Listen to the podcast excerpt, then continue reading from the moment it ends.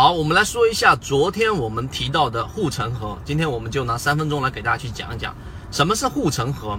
护城河就是你本身操作过程当中的系统。我想问一下大家，你自己问一下自己，在操作过程当中，你有没有一个安全的护城河？护城河可以是很多，例如说最常规的，有人知道的是啊止损，对吧？我要设一个简单的止损位，百分之五到百分之七，我绝对不会让我的亏损超过这个一到我就止损。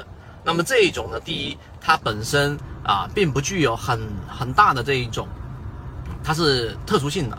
那你要得看个股啊。如果说你每一只个股都百分之五到百分之八没有进行过筛选，OK，你钱还是会亏钱。第二个，它执行力会很弱，所以这个护城河可以，它可以算是一个很弱的护城河。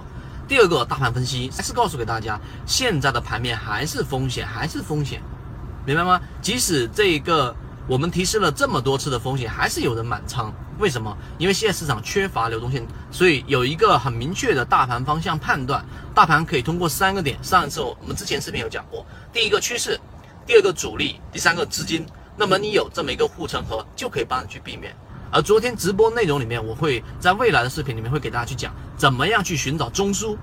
你的介入位置呢，有几个不同的买点，中枢就是在个股啊和大家理解的震荡不太一样。因为中枢它是缠论里面最核心的一个内容，中枢它可能需要一个次级别的三个啊三三个走势来进行叠加，才能形成一个中枢。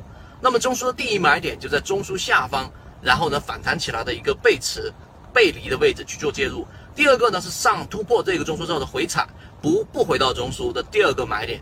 所以这个中枢呢也能成为你的护城河。所以由于啊这个时间的关系。这一个中枢，我会拿不同的这一个呃系统来给大家去讲。